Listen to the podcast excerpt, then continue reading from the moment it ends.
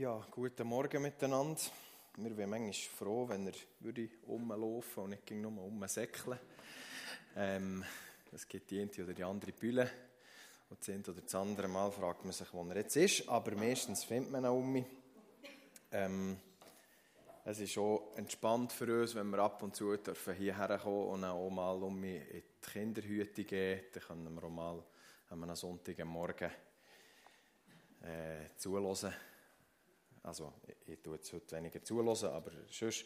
Ähm, weil es ist so, dass wir sonst Sonntagmorgen vielmals so verbringen, dass wir als ganze Familie zusammen mit Burghalters ähm, in die Bibel gucken.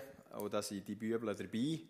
Äh, das, wir haben noch keine Kinderhüte, wir haben noch keine Sonntagsschule. Das, so viel weit sind wir noch nicht in unserer Gemeindegründung, wo wir drinnen sind. Für die, die mich nicht kennen, mein Name ist Jonas Gaffner. Ähm, bin verheiratet, habe einen Sohn ähm, und wir sind in Erlenbach in einer Gemeindegründung als Familie, zusammen mit einer anderen Familie. Wir äh, haben das Gefühl, Gott möchte noch mehr tun hier im Simmental ähm, und es wäre gut, wenn es mehr wieder eine Ortsgemeinde gäbe zwischen Spiez und Zwösimmen. Ähm, und gleich sind wir ging noch, fühlen uns hier daheim, wir sind hier äh, ging noch willkommen, das ist schön und wir sind gerne da.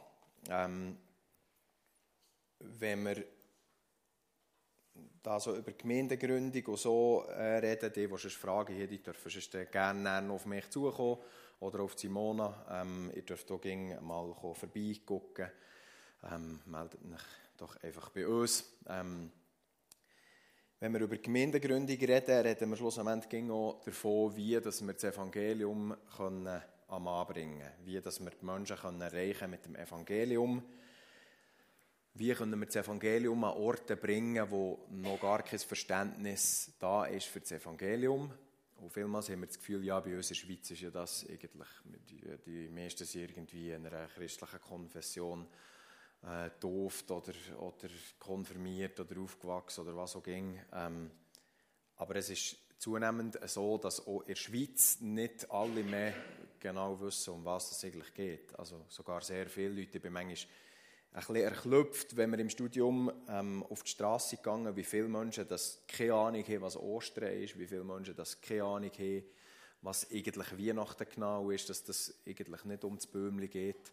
Ähm, und das sind ja dann nur die ganz einfachen, grundlegenden Sachen, wenn man in die Details hineingeht. Dann wird es dann selbst in unseren Kreisen wo ich manchmal bin erklüpft, wie wenig das Teenager, die zu mir in, in GK sind, wie wenig Bibelwissen, das da vorhanden ist. Ähm, wo wir merken, wir sind nicht einfach irgendwann, wenn wir in Gemeinde sind, sind wir super draus und dann. Wir müssen äh, weiterhin dranbleiben, ähm, wir wollen dranbleiben und wir, wir irgendwie probieren, dass das Evangelium weitergegeben wird. Nicht nur gegen uns, sondern noch in unseren Gemeinden innen.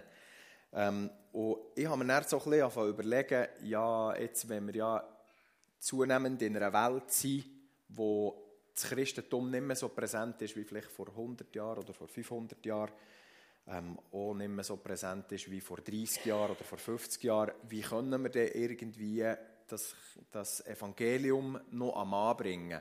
Und dann habe ich mir überlegt, ja, die Jünger, die sind ja eigentlich auch in eine Welt gegangen, wo das Christentum nicht ist da war, weil es es noch nicht hat gegeben. Jesus war nicht Christ Jesus ist Christus, ähm, aber Jesus war Jod Das Christentum hat es nicht gegeben. Die Jünger, waren Juden Ähm, irgendwann hat sich das Christentum dann entwickelt. Da können wir schon mal zusammenhocken, bisschen über Kirchengeschichte ähm, austauschen. Das ist sehr interessant, aber irgendwann ist das erst entstanden, und wo die Jünger sie das Evangelium verkünden, hat es das Christentum als solches nicht gegeben oder das auch nicht so ein gutes Verständnis von dem Gott vor der Bibel, dem Gott der Juden. Es war dann eine prächristliche Zeit, also eine vorchristliche Zeit.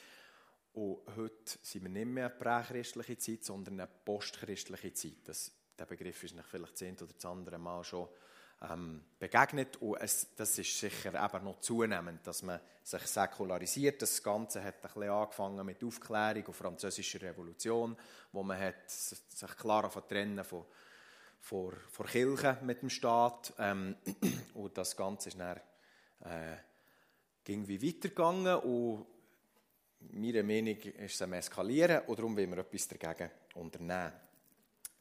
Ich habe dann gedacht, ja, eben, die Jünger sind ja rausgegangen, sind unterwegs gewesen, der Paulus ist evangelisieren.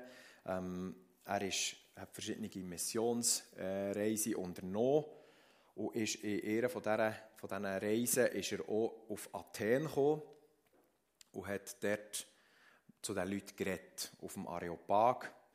Ähm, der Areopag ist, ist so ein Berg in Athen. Äh, ich sage nachher noch ein bisschen mehr dazu. Und darum redet man dort von der Areopag-Rede, äh, Athener. ähm, ich habe es geübt. ähm, und ich habe das Gefühl, ja gut, der Paulus hat ja eine ganze Rede, also es ist eine ganze Rede von Paulus an die Athener, die in, in einem prächristlichen Umfeld leben, ist ja in der Bibel. Wieso nehmen wir nicht einfach die und gucken die mal an und, und lernen, wie dass wir in einem postchristlichen Umfeld vielleicht eben die gleichen Sachen kann umsetzen kann. Und ich habe ein paar Punkte ähm, mir herausgeschrieben, ähm, herausgefunden, der Heilige Geist hat es aufgezeigt, ähm, wo ich euch weitergeben möchte, was wir aus Paulus seiner Rede auf dem Areopag lernen können.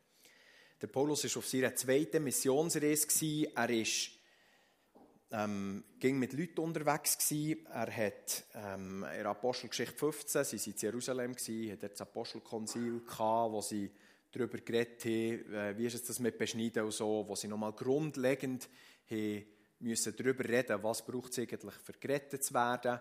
Ähm, er ist dann von dort aus auf die zweite Missionsreise gegangen und ist dort über Türkei, äh, schlussendlich auf Griechenland gekommen, über Mazedonien.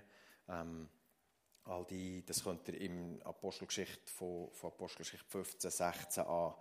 Ähm, zu Philippi war er, zu Thessalonik, das sind da all die Gemeinden, zuerst zu Mazedonien, und das ist der heutige Süden von Griechenland, ähm, und dann zu Griechenland selber. Und dann waren sie zu Beröa, das ist auch eine Stadt zu Griechenland.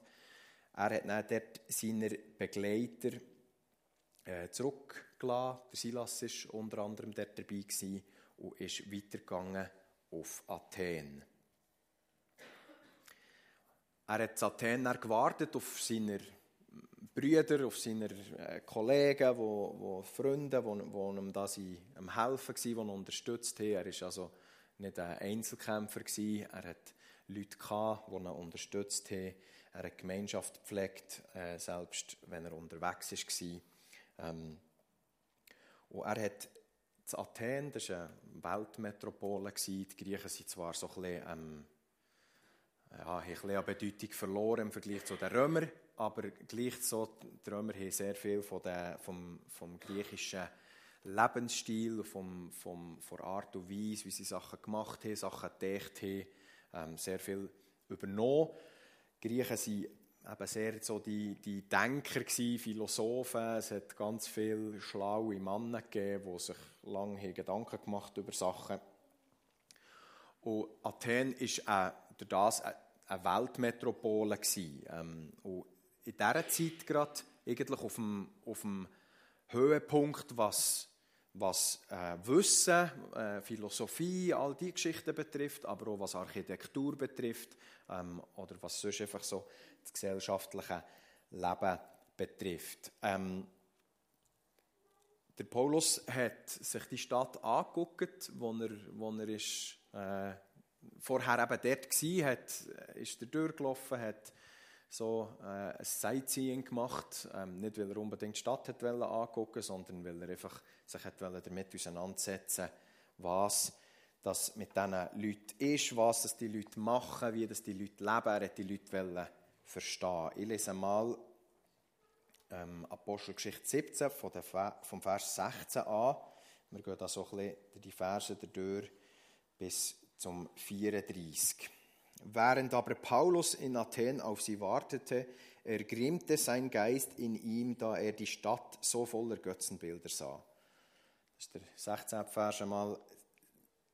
Sein, sein Gesicht äh, sein, sein Geist ist ergrimmt. Also er hat wahrscheinlich nicht so einen Sightseeing äh, Gesichtsausdruck gehabt, wo er ist durch die Stadt gelaufen und hat gesagt, ah, das ist noch cool, und das ist noch cool, und das, hast du das gesehen? Ähm, er hat sich gestoßen ab all diesen Götzenbildern. Ähm, man sieht, in Athen sei es in dieser Zeit wahrscheinlicher gewesen, dass man einem Gott begegnet als einem Mensch, weil sie überall ähm, die, die Marmorstatuen haben aufgestellt haben. Von jedem Gott hat es irgendeine Statue gegeben und sie haben das irgendwie einfach sehr zelebriert. Sie waren auch sehr gut in ihrer Bildhauerei, also das hat sehr echt ausgesehen. Ähm, aber der Paulus hat irgendwie da drinnen nicht ähm, Fähigkeiten von einem Menschen jetzt würdigen, sondern es hat ihn einfach vor allem aufgeregt, dass da so viele Götzenbilder stehen. Vers 17, er hatte nun in der Synagoge Unterredungen mit den Juden und den Gottesfürchtigen und auch täglich auf dem Marktplatz mit denen, die gerade dazu kamen. Das ist typisch für Paulus, wenn er irgendwo in eine Stadt ist, ist er als erstes in die Synagoge gegangen, weil dort hat er Leute gefunden, die schon mal so ein, ein Vorverständnis hatten äh, für das, was er erzählt hat, weil die Juden sind durch den Handel, den sie betrieben haben, eigentlich im ganzen Mittelmeerraum verteilt und haben fast in jeder größeren Stadt eine Synagoge gehabt. Hier in Athen geht es jetzt aber nicht nur darum, dass er mit den Juden geredet hat. Er hat auch auf dem Marktplatz, auf der sogenannten Agora, das war eigentlich so das Zentrum. Gewesen. Im Römischen hat das das Forum geheißen, das kennt ihr vielleicht, die, die sich ein bisschen für Geschichte interessieren. Das Forum Romanum, das, Römische Forum, das war so der, der gesellschaftliche Mittelpunkt. Gewesen. Das ist eben etwas, was die Römer hier übernommen von den, Athe oder von den Griechen. Ähm, der Paulus ist auf die Agora gegangen und hat mit diesen Leuten geredet, hat austauscht äh, und ist so in, ins Gespräch gekommen mit den Menschen oder das auch mit den Philosophen, weil die sind natürlich auch dort gewesen. Vers 18, aber etliche der epikureischen und auch der stoischen Philosophen maßen sich mit ihm und manche sprachen, was will dieser Schwätzer wohl sagen? Andere aber, er scheint ein Verkündiger fremder Götter zu sein denn er verkündigte ihnen das Evangelium von Jesus und der Auferstehung. Zwei äh, verschiedene Gruppen von Philosophen waren in dieser Zeit in Athen sehr stark vertreten. Gewesen. Zum einen die Epikureer und zum anderen äh, die Stoiker. Das waren zwei verschiedene philosophische Schulen, gewesen, die auf eine sogenannten Lehrer zurückgegangen sind. Bei den Epikureern war das der Epikur und bei den Stoikern war das der Zenon. Das sind so griechische Philosophen. Und die haben ihr Wissen weitergegeben und daraus hat sich eine Philosophie entwickelt, wo mich hat interessant gedacht, was die Philosophie, was, was die für ein Weltbild haben. Darum erläutere ich das heute erläutern. Die Epikureer, die haben das Gefühl gehabt, es ist besser, wenn man es mit, also beide zusammen haben sich damit befasst, wie gehen wir mit dem Leid auf der Welt um. Und die Epikureer haben das Gefühl, es ist besser, wenn wir uns gar nicht um das Leid kümmern, also um das, was nicht gut ist. Es ist besser, wenn wir es nicht mit Menschen abgeben, wo es nicht gut geht, weil wenn ich mit Menschen abgebe, wo es nicht gut geht, dann geht es schlussendlich mir auch nicht gut. Sie haben eigentlich vor allem das Vergnügen an erste Stelle gestellt und das hat schlussendlich zu einer Ignoranz geführt gegenüber allen denen, was nicht gut ist gegangen, gegenüber allen anderen schlussendlich auch, weil das einfach vom Egoismus prägt war. Die Stoiker schlussendlich, die haben eine andere Taktik gehabt. Ähm, die haben gesehen, es ist besser, wenn wir einfach möglichst die Sachen nicht wahrnehmen. Und zwar das Positive nicht und das Negative nicht. Wir bleiben möglichst neutral irgendwie. Ähm, wir tun weder eben das Positive noch das Negative überbewerten. Ähm, wir haben einfach so, oder man kennt ja den Ausdruck noch, wenn, wenn jemand mit einer stoischen Miene dasteht, dann, dann hat er einfach so ganz eine versteinerte Miene, wo, wo man nicht so recht weiß, in welche Richtung geht jetzt das. Ähm, und das hat schlussendlich zu Ignoranz geführt. Also eigentlich hat es das gleiche Resultat gehabt wie die Epikureer. Mir ist dann aufgefallen, dass das heute eigentlich auch noch viel so ist. Wir haben auf der einen Seite die Leute, die sagen, ja, ich, ich will mich vor allem mit dem befassen, was mir Freude macht. Ich will mich vor allem damit befassen, dass ich Spass habe, dass ich irgendwie, äh, weiß doch auch nicht, meine Träume und meine Wünsche kann, kann ausleben kann. Und wenn du mit so Leuten über, zum Beispiel über einen Nahostkonflikt redest, dann sagen sie relativ schnell einmal, ja, ja, was will man da, da können wir ja nichts machen und wie das Thema wechseln. Weil, und du merkst schnell, die, die, die will sich gar nicht mit dem eigentlich befassen, weil sie sind so viel gewandt, sich vor allem damit zu befassen, was schön ist und gut ist, dass sie nicht können mit, mit Leid umgehen können. Die Stoiker, die gibt es auch noch, und die, haben einfach zu, die tun alles äh, bagatellisieren eigentlich. Die tun zu allem sagen, ja, ja, ja, das äh, Beispiel Nahostkonflikt, ja, Israel macht Sachen nicht gut, Palästina macht Sachen nicht gut.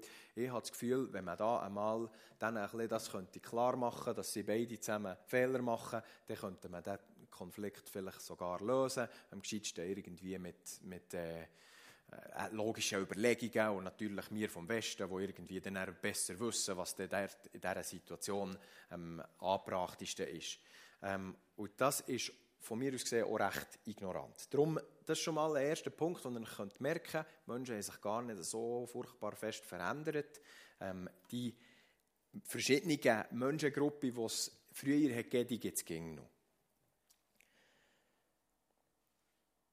Und es war schon dann so, gewesen, dass der Intellekt nicht davor hat, äh, bewahrt, seich zu glauben. und das ist gängig noch so. Ähm, ich, ich sage nichts gegen die, die intellektuell unterwegs sind. Das ist etwas, das auch vom Herr ist. Äh, das ist absolut gut und wir können Wissen äh, und, und, Intellekt können wir für vieles brauchen. Aber wenn es darum geht, das Evangelium zu begreifen, da kommen wir mit dem Intellekt nur bis an einen gewissen Punkt. Es gibt Leute, die über Intellekt, Intellekt ähm, bis an den Punkt herkommen, dass es um Jesus geht, aber schlussendlich, wenn es nicht um die Verstehung geht, bringt der Intellekt nicht mehr. Dann muss der Heilige Geist wirken. Vers 19. Ähm, Paulus hat das Evangelium diesen Leuten erzählt. Ähm, also nicht den Stoiker oder Epikureer, sondern den Leuten, die auf der Agora waren. Und die Stoiker und Epikureer haben das gesehen haben ihn ergriffen und sie ergriffen ihn und führten ihn zum Areopag und sprachen, können wir erfahren, was das für eine neue Lehre ist, die von dir vorgetragen wird. Der Areopag ist der bekannte Berg ähm, zu Athen. Ihr habt das sicher schon, äh, ihr habt sicher schon alle ein Foto gesehen von dem. Ähm, das ist einerseits eben der Berg gewesen, und andererseits ist es auch die Bezeichnung für einen Oberstrat, wo dort drauf äh, sich getroffen hat und beraten und eigentlich die Regierung in dem Sinn und das Gericht. Interessant ist, dass der ein anderer griechischer Philosoph, das ist der, jetzt kommt mir der Name nicht in den Sinn, weil ich ihn nicht aufgeschrieben habe, ähm, wie hat der Fußballer geheißen von Brasilien? Ja, Sokrates, ähm, ich weiß nicht, wieso es ein brasilianischer Fußballer auch so geheißen. Sokrates war ein griechischer Philosoph gewesen, und wenn es um Fußballer geht, dann könnt ihr sonst bei Fettu nachfragen. Der weiß eigentlich fast alles bis zum Jahr 2000 und dann wird es schwierig. ähm, der Sokrates war ein Philosoph und der hat auch so eine philosophische Schule gehabt, wo er hat seinen Schülern sein Wissen weitergeben. Und irgendwann sind die Eltern von diesen Schülern, aber auch die Bürger sonst, sind nicht mehr ganz zufrieden mit dem, was der Sokrates hat gemacht hat. Und sie haben ihm vorgeworfen, dass er fremde Götter ähm, populär macht, ähm, dort, wo, wo er unterrichtet. Und, oder Sokrates haben sie zum Areopag geführt, weil sie gesehen haben, jetzt gehen wir zum Gericht, jetzt musst du dort auch nochmal sagen, was du siehst, Schlussendlich beim Sokrates hat es dazu geführt, dass er einen Becher Gift müssen trinken, weil sie ihn für schuldig befunden und eigentlich so zum Tod verurteilt. Also das zeigt ein bisschen auf, der Paulus ist nicht einfach so ein bisschen, ist nicht darum gegangen, ja, das ist jetzt noch interessant, äh, komm doch das noch erst durch erzählen. Also eben, sie haben ihn ergriffen. Es ist darum gegangen, dass sie nicht ganz einverstanden waren. Und gleich haben sie gefragt, oder sie waren interessiert gewesen, Sie hat gesagt, denn du bringst etwas Fremdartiges vor unsere Ohren. Deshalb wollen wir erfahren, was diese Dinge bedeuten. Und dann im nächsten Vers, alle Athener nämlich und auch die dort lebenden Fremden vertrieben sich mit nichts anderem so gerne die Zeit, als damit etwas Neues zu sagen und zu hören. Das äh, kommt uns irgendwie auch bekannt vor. ähm, einerseits haben sie zwar nicht wollen, dass der Paulus jetzt da fremde Götter verkündet. Auf der anderen Seite hat sie sich gleich interessiert. Sie sind gleich eben auch schon ein paar Jahrhunderte später gewesen, nach dem Sokrates. Ähm, die griechische Philosophie und Religion hat sich auch weiterentwickelt. Man ist offener geworden. Ähm, und sie haben nicht einfach direkt umbringen, sondern sie waren gleich auch interessiert gewesen, was da eigentlich passiert. Und so führen sie ihn auf eine Areopag vor den Rat und dann kommt zu dieser Rede auf dem Areopag, wo wir jetzt kurz durchgehen. Ich habe fünf Punkte, die ich euch mitgeben möchte, was wir aus dieser Rede heraus lernen oder können Paulus abgucken, wo wir auch noch umsetzen können. Er fängt an, da stellte sich Paulus in die Mitte des Areopags und sprach, ihr Männer von Athen, ich sehe, dass ihr in allem sehr auf die Verehrung von Gottheiten bedacht seid. Eben mehr Götter als Menschen zu Athen. Er hat das wie gesehen, er ist durch die Stadt gelaufen, er hat die Augen aufgetan, hat nicht nur so ein bisschen Gewundernase äh, gefuttert, sondern er hat wirklich sich damit auseinandergesetzt. Und ein erster Punkt, den er den Leuten entgegenbringt, ist eigentlich eine Art und Weise Wertschätzung. So, ähm, er fängt nicht damit an, ja, ihr Doppel, was ist eigentlich los mit euch, so viele Götter, das geht doch gar nicht. Er sagt, ich sehe, ihr seid sehr ein religiöses Volk. Ich sehe, euch interessiert das. Ich sehe, euch ist das wichtig. Und tut eigentlich somit sagen, ähm, oder eine Brücke bauen zu einem, zu einem Austausch auf Augenhöhe. Und nicht einfach mal, ich bin jetzt der, was besser weiß, ähm, sondern ich sehe, euch interessiert das auch. Darum werde ich euch jetzt das eine oder das andere dazu erzählen. Und darum ist der erste Punkt, wo wir unseren äh, Gesprächspartnern entgegenbringen können, Wertschätzung. Das Umfeld kennen, es bedingt, dass man es mit unseren Gesprächspartnern auseinandersetzen, weil sonst können wir sie nicht wertschätzen. Wenn wir nicht wissen, wie es ihnen geht, was sie beschäftigt, was sie glauben oder nicht glauben, dann können wir sie nicht wertschätzen. Im Vers 23, denn als ich umherging und eure Heiligtümer besichtigte, fand ich auch einen Altar, auf dem geschrieben stand, dem unbekannten Gott. Nun verkündige ich euch den, welchen ihr verehrt, ohne ihn zu kennen. Er geht dann weiter und das ist ähm, eine interessante Geschichte, wie der, äh, der Altar für den unbekannten Gott ist entstanden. Das ist auch ein paar Jahrhunderte vorher gewesen, hat ist Pest, Pest hat gewütet, Athen und die Griechen haben allen möglichen Göttern geopfert und die Pest ist einfach nicht äh, gegangen. Es ist einfach, es ist gegen drüber geworden und er ist auch, auch so ein Philosoph. Es geht heute stark um Philosophen, merke ich gerade. Ähm, der hat Epimenides geheissen und der ist gekommen und hat dann diesen Athener gesagt, ja, ist doch ganz klar, wenn ihr schon allen Göttern geopfert habt, aber Pest ging noch da ist, dann hat ihr einfach dem Gott noch nicht geopfert, der, der äh, verantwortlich ist für die Pest. Also haben sie einen Altar gemacht, dem unbekannten Gott, und haben dann dort geopfert und er ist Pest zurückgegangen. Das ist jetzt ähm, sehr äh, griechische Mythologie und nicht Wort Gottes. Also ich, kann ich, nicht jetzt, ich bin nicht Historiker, kann ich nicht sagen, ob das erst zu Jesus so ist äh, passiert. Aber das ist die Geschichte hinter dem Altar, wieso dass der Altar überhaupt dort steht. Und ich persönlich gehe davon aus, dass Gott ging auch in den heidnischen Völkern auch gewirkt hat. Also ich könnte mir sogar vorstellen, dass Gott vielleicht die Athener gesehen hat, die Pest gesehen hat und er hat er das vielleicht so aufgefasst, ja, irgendwie sehnen sie sich ja gleich nach, nach etwas, wo mehr ist als die Götter, die sie selber hier erfunden. Und hat dann dort vielleicht sogar gewirkt. Ich sage nicht, dass es so ist, aber es könnte gut sein. Er zeigt eigentlich den Athener auch das Problem auf, und das ist mein zwei Punkt für euch, ähm, was wichtig ist, wenn wir mit Leuten äh, reden, die das Evangelium nicht kennen. Wir müssen ihnen das Problem aufzeigen. Es bringt nichts, wenn wir nur sagen, ja, eigentlich weißt, ist ja schon alles gut, aber es wäre noch ein bisschen besser, wenn du noch Jesus hättest.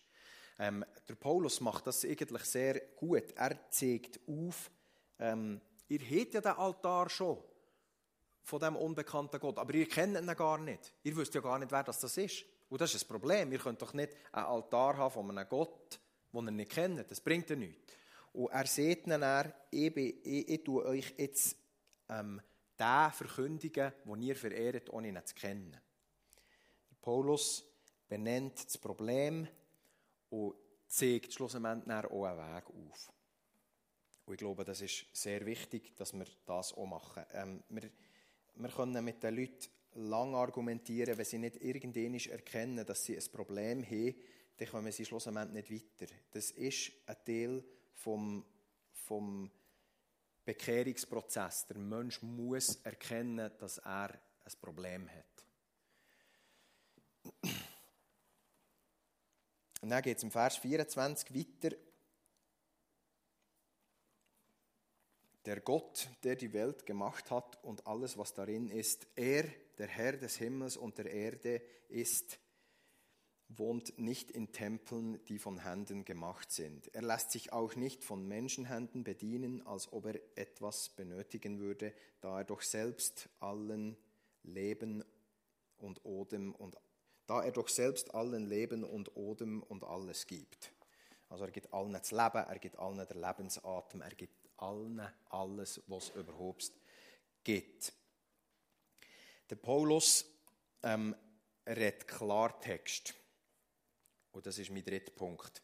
Ähm, er benennt nicht nur das Problem, er redet auch Klartext. Er fängt mit dem Schöpfergott an und er grenzt das Thema nicht einfach aus. Er sieht nicht, ja, ähm, über die Schöpfung müssen wir nicht reden. Ich muss jetzt dann vor allem klar machen, dass Jesus ist, ist gestorben und dass sie Jesus brauchen. Er fängt ganz vorne an. Und das ist interessant, ganz viele Missionare sagen, wenn du Menschen die das Evangelium weitergeben wo, wo Jesus nicht kennen, wo, wo nicht ähm, in einem christlichen Kontext sind aufgewachsen dann musst du beim Schöpfer anfangen. Es ist viel effektiver, wenn du das ganze Bild ähm, erzählst, das ganze Bild ihnen erklärst. Oder Paulus macht es da. Ähm, und er geht auch ganz auf ein anderes Niveau mit seinem Gott. Weil die griechischen Götter, die waren zwar Götter, aber die haben mit der Schöpfung nichts zu tun gehabt. Das ist irgendwie, entweder die einen glaubt, das ist aus Zufall gewesen, die anderen haben geglaubt, es sind, es sind äh, noch Titanen, die über den, über den Göttern waren oder vor den Göttern waren. Ähm, und dann irgendwie ist, ist die Eltern den Titanen sind, ist nicht die Erde oder die Sonne oder der Mond, also einfach, ja, geht so ein bisschen Richtung Zufall, Richtung Evolution wo wir ja heute auch bestens kennen. Und Gott sieht, äh, Paulus sieht eigentlich, Gott ist nicht auf dieser Stufe, der unbekannte Gott ist nicht auf dieser Stufe wie euer Götter, weil er ist der, der von Anfang an ist da war, der von Anfang an alles gemacht hat. Ähm, es geht dann weiter im Vers 26, und er hat aus einem Blut jedes Volk der Menschheit gemacht, dass sie auf dem ganzen Erdboden wohnen sollen und hat im Voraus verordnete Zeiten und die Grenzen ihres Wohnens bestimmt.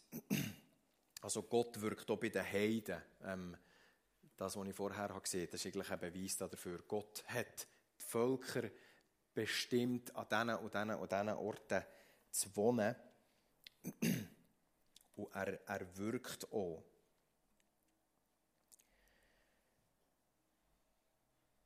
Dort ist ein Komma, damit sie den Herrn suchen sollen. Also er wirkt unter den Menschen, dass die Menschen schlussendlich irgendwie nach Gott sollen suchen. Damit sie den Herrn suchen sollen, ob sie ihn wohl umhertastend wahrnehmen und finden möchten.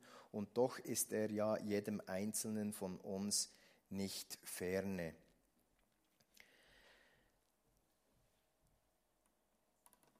Der Paulus könnte jetzt dort mit, mit Bibelstellen um sich schießen. Ähm, ihr könnt in eurer Bibel gucken, wie manche AT-Stelle das da nebendran steht, wo der Paulus seine Informationen hernimmt. Also eigentlich jeder Satz, den er macht, ist irgend auf einer Aussage aus dem Alten Testament begründet. Was der Paulus nicht macht, ist diesen Athener die Bibelstelle um den Kopf umschlagen. Und das ist ein Punkt, wo ein Unterpunkt von, von, von dem, dass wir Klartext reden sollen. Wir sollen Klartext reden und biblisches Wissen genau weitergeben, aber das heisst nicht, dass wir allen müssen, ähm, Bibelstellen um den Kopf umschlagen. Die Griechen die haben nicht einmal das Alte Testament gehabt. In, in gewissen Kreisen haben sie mittlerweile, die, die sich interessiert dafür, haben äh, das Alte Testament gehabt. Es hat auch Griechen gegeben, ähm, oder Römer gegeben, die sogenannten Proselyten, die haben gesehen, es wird uns alles ein bisschen zu bunt. Irgendwie erscheint mir das, was die Juden machen, sympathischer und haben eigentlich in dem Sinn zum Judentum konvertiert. Und die hat die Schrift schon gehabt, aber der Großteil der Griechen hat die Schrift nicht kennt. Und dann hat es Paulus nicht gebracht, wenn er hat gesagt ja, schon der Mose hat das und das gesehen. Dann hätte er dann noch müssen erklären ja, wer ist der Mose überhaupt gewesen. Oder schon der Elia hat das und das gemacht. Ja, dann hätte er noch müssen erklären wer ist der Elia gewesen.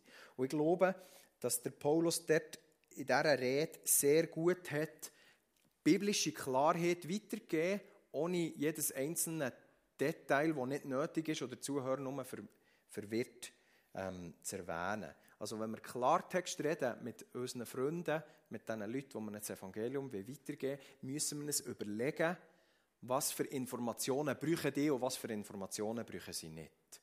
Ähm, gerade in einer Zeit, wo die Aufmerksamkeitsspanne der Leute ging, wie mehr sinkt, ähm, irgendwie Generation Z kann sich nur so viele Menge Minuten konzentrieren, wie sie alt sind ja, das ist nicht so lang, weil die sind noch jung.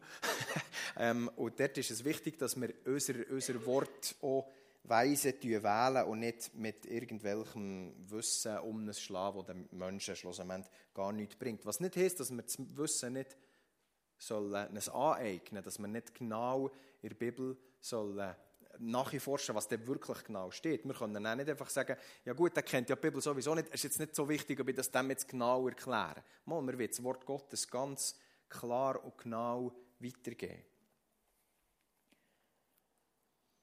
Das führt mich auch schon zum nächsten Punkt.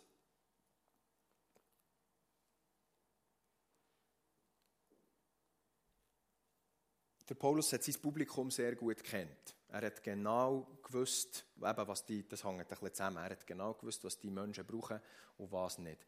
Ähm, hängt doch mit dem ersten Punkt zusammen. Er hat ihnen Wertschätzung entgegengebracht. Das hat er nur können, weil er sie kennt hat. Also, wir müssen uns mit unserem Publikum auseinandersetzen. Es bringt nichts, wenn ich meinen FC-Kollegen jetzt gehe, gehe erzählen, was der Mose alles gemacht hat, weil die ja noch gar nicht, die müssen nicht als erstes Mose mal lernen kennen. Die müssen als erstes mal Jesus lernen kennen. Und eine persönliche Beziehung zu Jesus ähm, ist das, was wir beabsichtigen. Wenn er die Bekehrung und Wiedergeburt hat stattgefunden, dann dürfen wir dann all die Thematiken hineingehen. Und gleich, wenn eine Frage aufkommt, wo eben vielleicht die Person beschäftigt, ist es eben wichtig, dass wir auch spezifisch in dieser Frage können, ähm, genaue Antwort geben können. Ähm, und das bedingt, dass wir unsere Zuhörer kennen dass wir ihm zulassen, weil wenn wir den Leuten nicht zulassen, dann können wir unsere Zuhörer, unser Publikum nicht kennen und dann wissen wir nicht, was wir ihnen müssen erzählen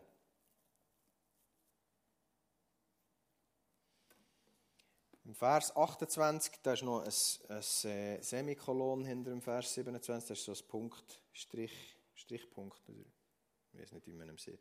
Ähm, denn in ihm leben, weben und sind wir, wie auch einige von euren Dichtern gesagt haben. Denn auch wir sind von seinem Geschlecht. Das hat aber auch der Epime, Epi, Epidemie.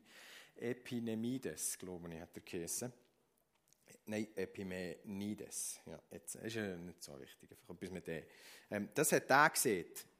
Er nimmt dort Bezug auf, auf, den, äh, auf den Dichter, auf den Philosoph. Denn auch wir sind von seinem Geschlecht. Also der Epimenides hat irgendetwas begriffen, der hat irgendetwas schon mehr gesehen, dass da höchstwahrscheinlich ein Gott muss um sein. Da wir nun von Gött, Vers 29, da wir nun von göttlichem Geschlecht sind, dürfen wir nicht meinen, die Gottheit sei dem Gold oder Silber oder Stein gleich einem Gebilde menschlicher Kunst und Erfindung. Er geht dort nur auf die Ebene, wo er eben Gott höher setzt als Irrgötter, die ja aus Steh gemacht sind oder irgendwie mit Goldverzierungen oder weiß doch auch nicht was.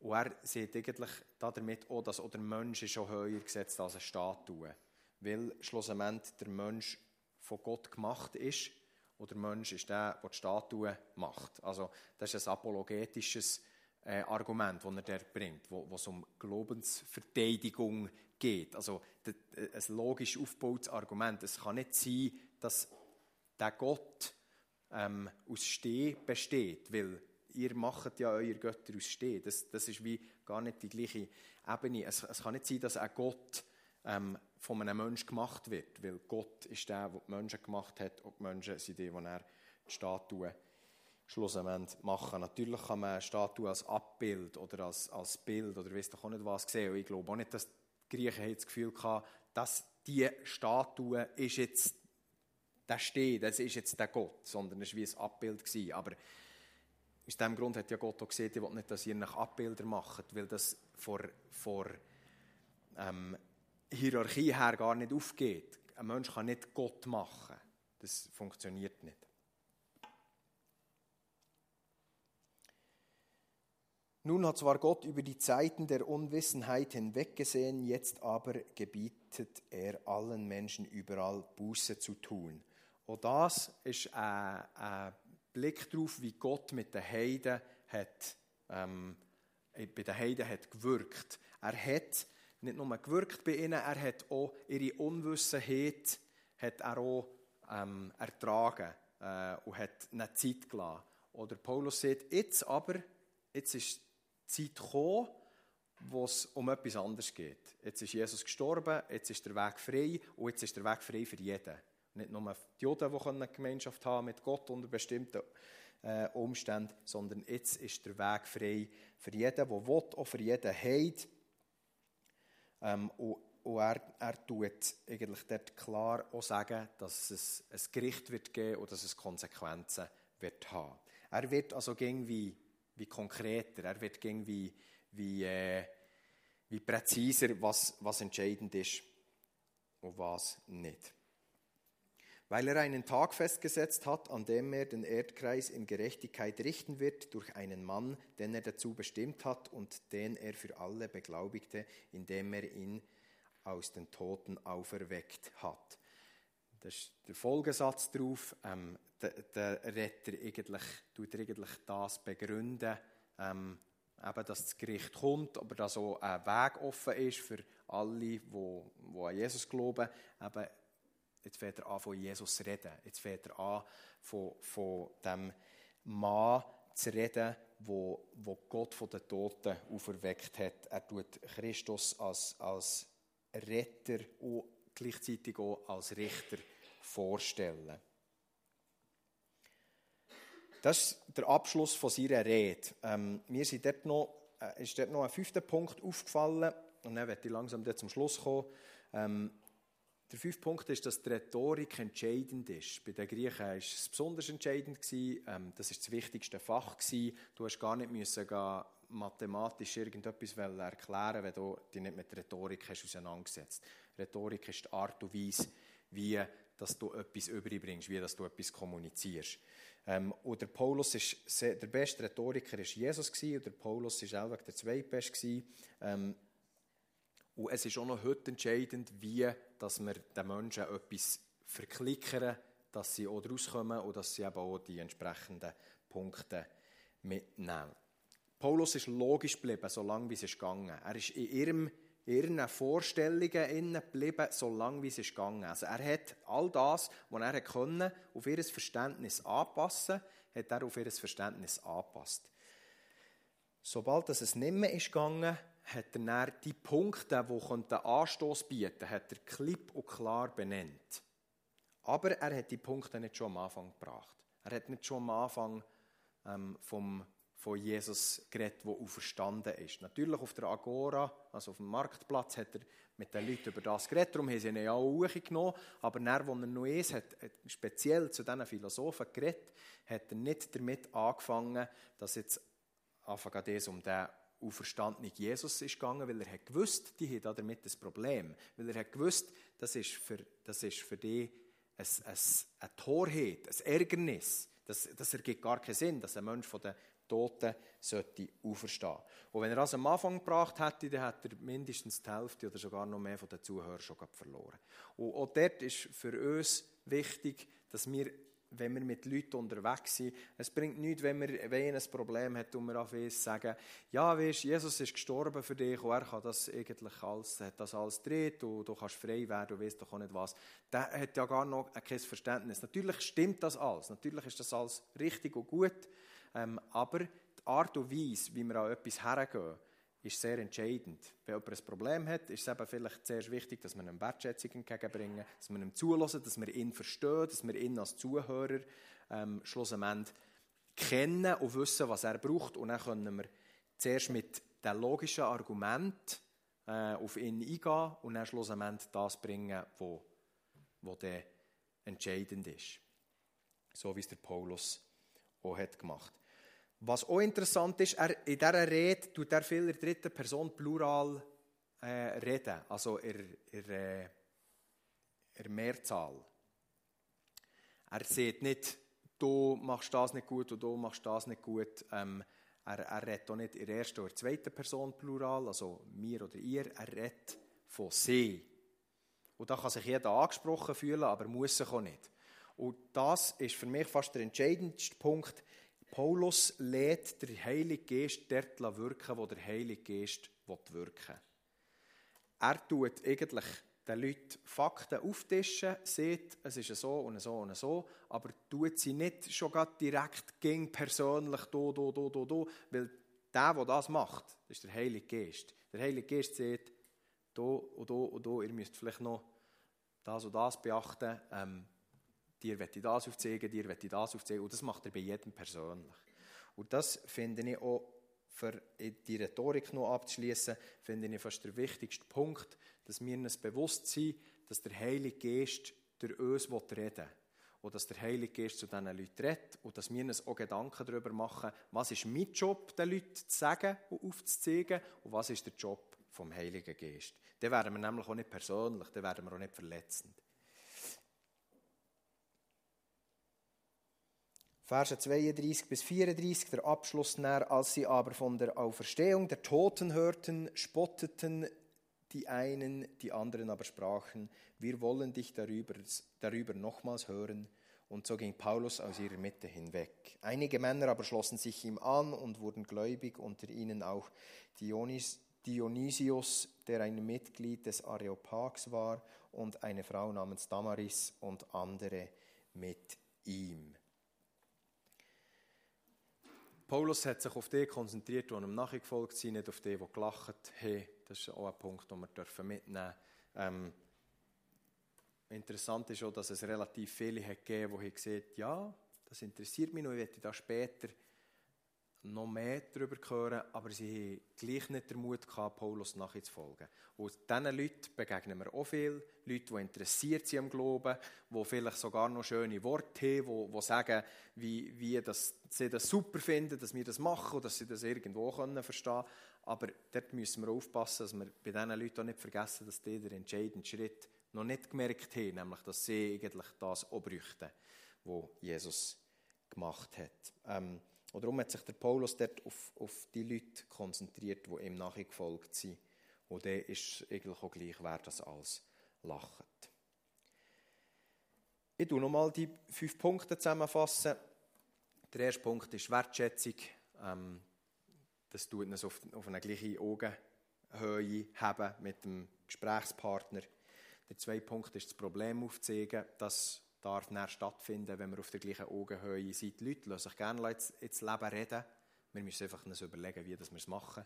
Ähm, sie wollen sich nicht von oben an ins Leben reden. Auf, auf Augenhöhe wollen sich die Leute relativ gut ins Leben reden, weil ja viele Leute Fragen haben und das diesen Leuten auch bewusst ist. Dann tun wir den dritten Punkt ähm, mit Klartext reden, ähm, biblisches Wissen genau weitergeben, ohne mit Bibelstellen um es zu schiessen. Der vierte Punkt, unser Publikum kennen, wissen, was sie brauchen, was wir ihnen müssen sagen wissen, was sie für Fragen haben und wissen, wo das wir ansetzen können, indem wir sie wertschätzen und ihnen zulassen. Oder fünf Punkt, die Rhetorik ist entscheidend.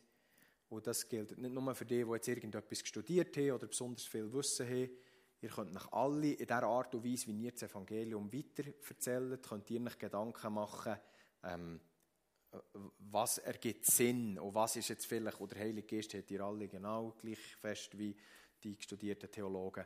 Ähm, ihr, habt, ihr habt vielleicht sogar den Vorteil von Einfachheit äh, auf eurer Seite. Es, es, es, der Heilige Geist redet zu euch allen und zeigt euch allen auf, wie dass wir mit den Menschen ähm, sollen reden. Schlussendlich die Hauptaussage aus der Predigt soll sein, wir alle sollen evangelisieren. Das ist schlussendlich ging um meine Hauptaussage, die ich mache.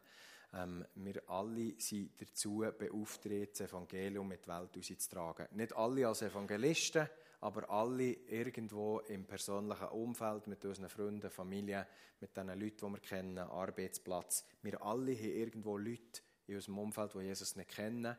Und wenn wir sie von wertschätzen, wenn wir uns mit ihnen auseinandersetzen, dann bricht unser Herz irgendwann schon. Und dann geht es uns nach, dass die Leute verloren sind, wenn sie Jesus nicht kennen.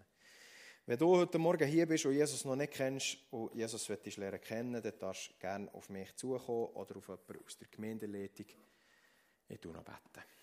Merci, Jesus, dass du gut bist. Danke, dass du Menschen brauchst, für dein Reich zu bauen, dass du uns brauchen so wie, so wie du oder Paulus gebraucht hast. Wir danken dir vielmals, dass du gut bist. Wir loben und preisen dich und beten. Ja. Amen.